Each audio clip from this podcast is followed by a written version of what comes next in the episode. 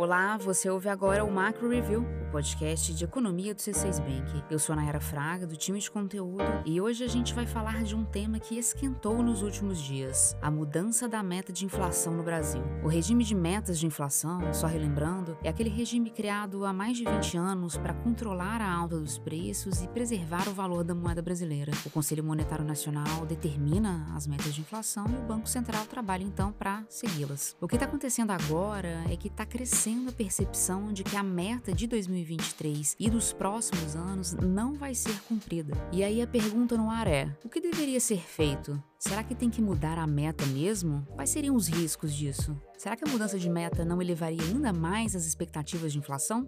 No episódio de hoje, a gente analisa essas questões e fala também do IPCA de janeiro e da nossa nova projeção para a Selic. No segundo bloco, a gente explica o que mudou nas estimativas para os juros nos Estados Unidos e traz a Gabriela Santos, do JP Morgan Asset Management, para analisar o movimento nos mercados globais.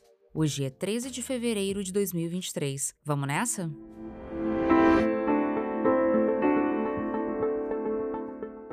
São grandes as chances de a meta de inflação mudar no Brasil. Não houve, por hora, uma confirmação oficial por parte do governo ou da autoridade monetária em relação a isso, mas a gente vê que os custos sociais e econômicos de trazer a inflação para a meta atual podem ser altos no curto prazo. Antes de entender isso melhor, vamos só lembrar rapidamente a razão de existir da meta de inflação. O regime de metas de inflação existe no Brasil desde 1999. Ele foi adotado depois do fim do regime de bandas cambiais, que tentou conter a inflação no país por meio do controle da taxa de câmbio, isso com a definição de um limite máximo e um limite mínimo para o valor do real ante o dólar. Não deu certo. Desde então, desde essa experiência negativa, passou a ser objetivo primordial do Banco Central manter a inflação ao redor de uma meta, meta esta que é sempre estabelecida pelo Conselho Monetário Nacional composto por ministro da Fazenda, ministro do Planejamento e presidente do Banco Central. O ponto é que as expectativas do mercado para a inflação estão piorando. É fato que o país já vem de dois anos de largo descumprimento da meta, né? Em 2021, diante de uma meta de 3,75%,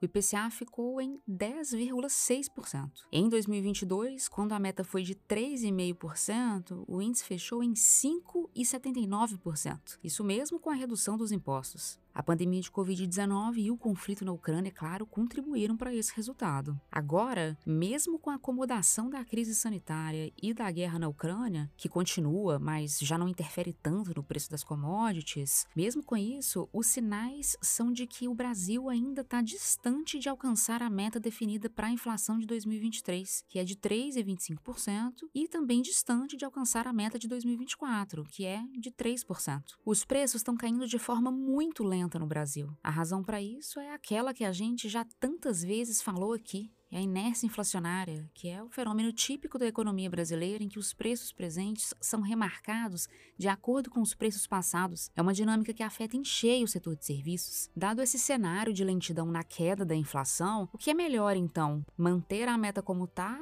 ou aumentar a meta, já que a perspectiva de alcançá-la é baixa? A resposta não é simples. Num cenário em que as metas sigam como estão agora, em 3,25 para 2023 e em 3% para 2024, o Brasil teria juros reais altos por mais tempo para reduzir a inflação, teria, consequentemente, um PIB crescendo menos ou até contraindo no curto prazo, teria também pressão sobre o custo da dívida. Vamos lembrar que quanto maior a Selic, maior o custo da dívida. Mas, por outro lado, a gente teria aí um ganho que é a inflação baixa no longo prazo.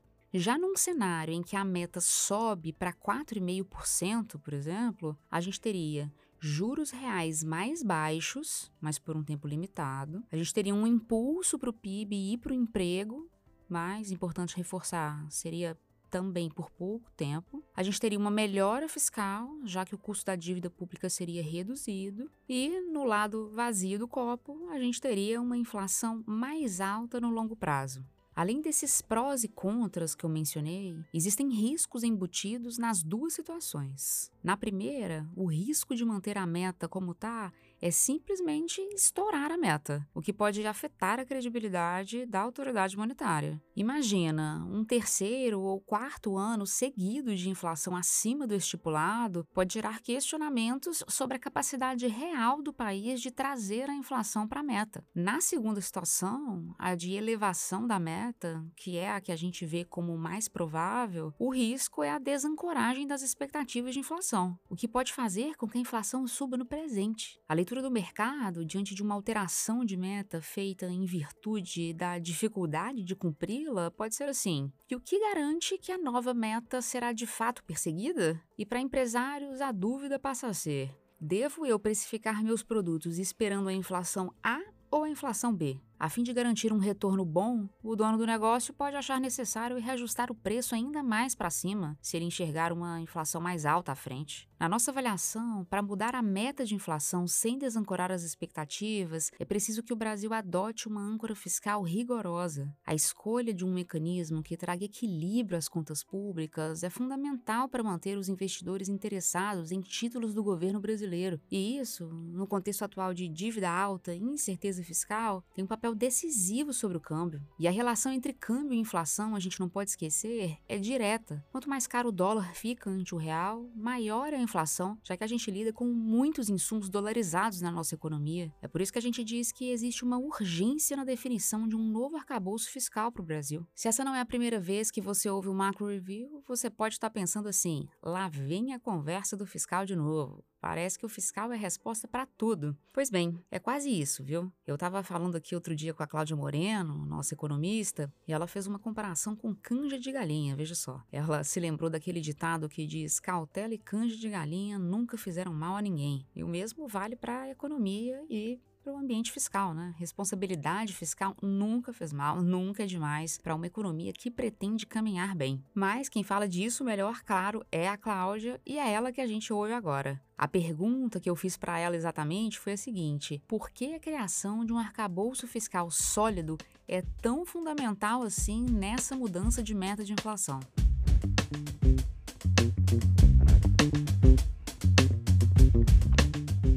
Nayara, para entender essa história do arcabouço fiscal, vamos primeiro tentar entender por que as expectativas para a inflação brasileira estão acima da meta até para horizontes mais longos. Como a gente mencionou no episódio passado, a projeção do Focus para a inflação subiu para 2024, 2025, 2026, 2027 e por que, que essas expectativas estão piorando? O Banco Central levantou três hipóteses para isso na última ata do Copom. A primeira seria uma possível percepção por parte do mercado de que existe uma leniência do próprio Banco Central com as metas estipuladas. Em outras palavras, a hipótese é de que as pessoas estão entendendo que falta atitude, digamos assim, no controle da inflação. Não é uma possibilidade boa, claramente. A segunda hipótese, que justificaria a piora das expectativas de inflação, segundo o Banco Central, é o fato da política fiscal brasileira estar agora no modo expansionista. A gente tem visto aí que os gastos públicos estão aumentando muito. A PEC da transição aumentou as despesas em mais de 150 bilhões de reais. Isso pressiona a demanda, porque afinal de contas é uma grande injeção de dinheiro na economia. E outra coisa sobre a política fiscal expansionista é que além do efeito na demanda, ela também acaba afetando a taxa de câmbio, ou seja, acaba gerando aí uma inflação. A terceira hipótese, que justificaria o aumento das projeções do IPCA,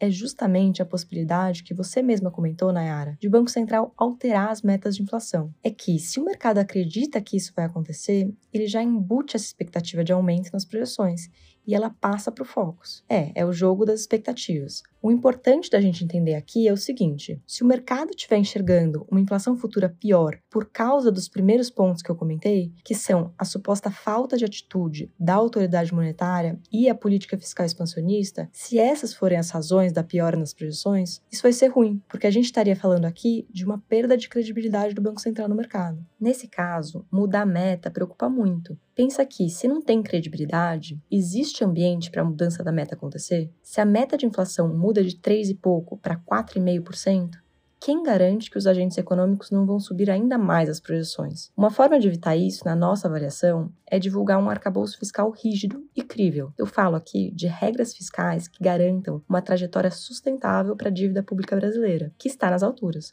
Um ajuste fiscal, além de reduzir a demanda na economia, faria com que o investidor deixasse de questionar se o Brasil vai ter condições de pagar a dívida sem gerar inflação. Na prática, isso significaria a manutenção do interesse do investidor pelos ativos brasileiros. O real se valorizaria e isso ajudaria no combate à inflação. Voltando à sua pergunta, dá para criar um clima para alteração da meta sem provocar uma piora nas expectativas? A resposta é: dá, desde que o arcabouço fiscal seja anunciado seja rigoroso com as contas públicas e o Banco Central continue reforçando seu compromisso com a meta. Essa é a nossa visão.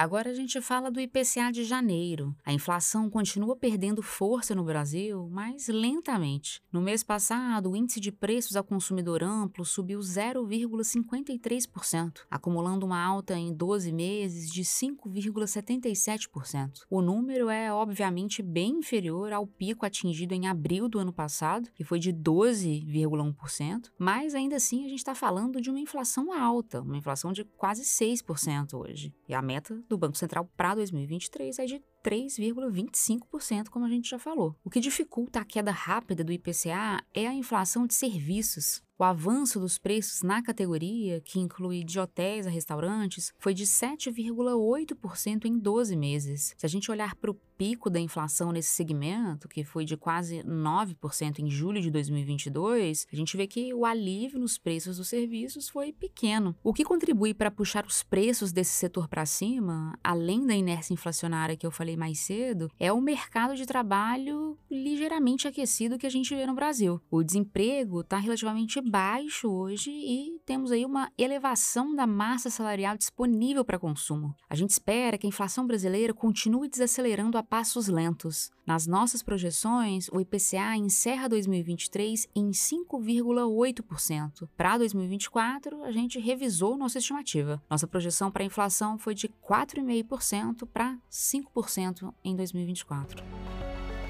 Aproveitando que o assunto é revisão de cenário, vale compartilhar que nosso time de economia também revisou a projeção para a taxa básica de juros do Brasil. Diante da piora nas expectativas de inflação e do posicionamento mais duro do Banco Central, a gente acredita que a Selic vai permanecer em 13,75% pelo menos até o fim do ano. Nossa estimativa anterior era de que os juros chegassem ao fim de 2023 em 12,75%. Portanto, a gente acha que a Selic continua como está até pelo menos dezembro. A gente entende que a autoridade monetária brasileira vai ser mais cautelosa ao iniciar o ciclo de redução da Selic. Nas nossas projeções, os juros devem começar a cair em 2024 e devem chegar ao fim do ano que vem em 12%. Esse foi o primeiro bloco do nosso programa. Eu já volto com a análise de internacional.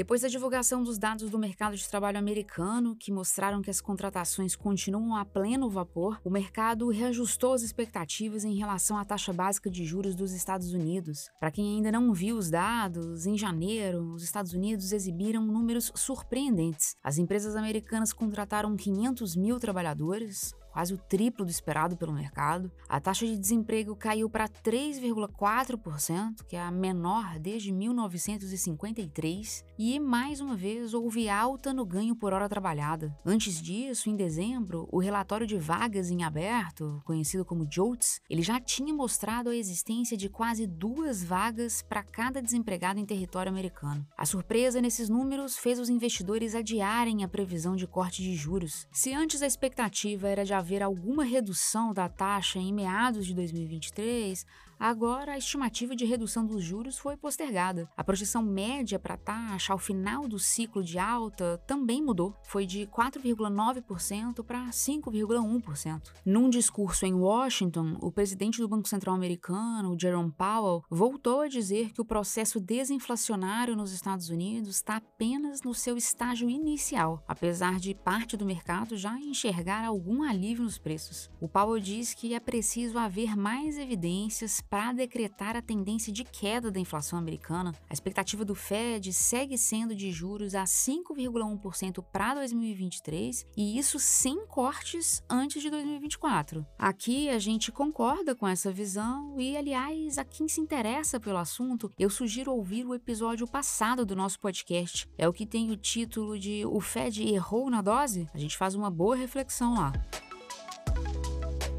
Agora a gente parte para a análise dos mercados globais com a Gabriela Santos, estrategista do JP Morgan Asset Management. Ela acompanha de perto o que acontece nos Estados Unidos, na Europa e na China e a cada 15 dias vem aqui analisar o movimento nesses mercados. No programa de hoje, ela fala do ajuste nos preços de ações de companhias depois de uma alta recorde no início do ano e fala do melhor desempenho da economia global, entre outras coisas. A Gabriela conversou com a gente numa ligação gravada via internet. Vamos ouvi-la. Semana passada tivemos um pouco de realização nos mercados globais depois de um começo de ano muito forte para o mercado global de ações e de renda fixa. Semana passada tivemos um pouco de realização no mercado de renda fixa, com os juros americanos subindo. Uh, os juros de dois anos subiram 20 pontos base, refletindo uh, os dados melhores uh, do mercado de emprego que mencionamos e também a fala de vários membros uh, do Federal Reserve, do Banco Central. Com isso, agora os investidores precificaram mais uma alta de juros uh, em março, seguida de outra em maio, com juros finais entre 5% e 5,25%. Também uh, os investidores tiraram uh, um, um, corte de juros do final desse ano, agora esperando somente 13% uh, pontos base de cortes. Com isso, tivemos também uma realização do acionário americano, especialmente uh, nas companhias mais sensíveis a juros, que são as companhias uh, de crescimento do estilo de growth, ou seja, as grandes companhias de tecnologia, que tinham andado um pouco demais, com um pouco de euforia demais uh, em janeiro. Olhando fora dos Estados Unidos, tivemos a continuação de dados mais positivos vindo da Europa e também da China. Os dados que olhamos muito da pesquisa PMI, que sai todos os meses para todos os países, mostraram uma melhora em janeiro uh, para todos os países. Possivelmente, a perda de força de atividade atingiu um fundo do poço em dezembro e temos visto uma leve melhora em janeiro, especialmente na Europa e também na China. Com isso, continuamos a ver um desempenho melhor dos mercados fora dos Estados Unidos, uh, com ações europeias acima 10% esse ano e chinesas acima 12% esse ano. Na China, continuamos a ter dados de alta frequência mais positivo, mostrando um retorno de mobilidade, por exemplo, voos domésticas, basicamente voltando aos níveis de 2019. Uh, ah, com isso, uh, continuamos a ter uma forte recuperação nos mercados chineses, o que não foi uh, parado pelas tensões geopolíticas entre Estados Unidos e China fim de semana passado tem sido mais visto como uma situação normal para o próximo século ter uma certa uh, tensão geopolítica entre os dois grandes países. Essa semana, todos os, a atenção vai estar nos dados de inflação dos Estados Unidos de janeiro, que vai sair na terça-feira, para validar ou não a tese dos mercados sobre o aumento de juros e a pausa uh, na reunião de maio.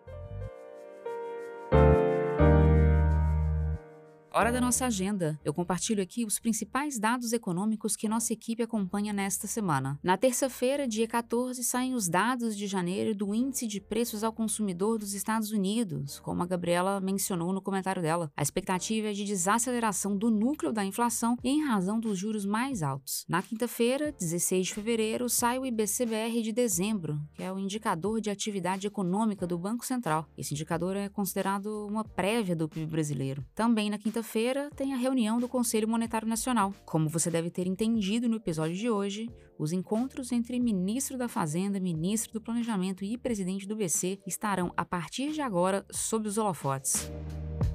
É isso, chegamos ao fim do episódio de hoje. Muito obrigado a você que ficou comigo até aqui. Quem faz parte da equipe econômica do C6 Bank são Felipe Sales, a Cláudia Moreno, a Cláudia Rodrigues, o Eliser Jacob e o Felipe Mack. A produção e o roteiro são desse time todo, junto com a Nayara Fraga e Malena Oliveira. A edição de som é da Thaís Andréa. A divulgação nas redes sociais é de Karina Campos, David Romai e Sara Santana. O Macro Review é um podcast semanal. Você pode ouvir a gente no canal do C6 Bank no YouTube ou na sua plataforma favorita de podcasts. A gente está no Spotify, na Apple Podcasts, no Deezer, no Pocket Casts e no Google Podcasts. Uma boa semana para você e até o próximo episódio.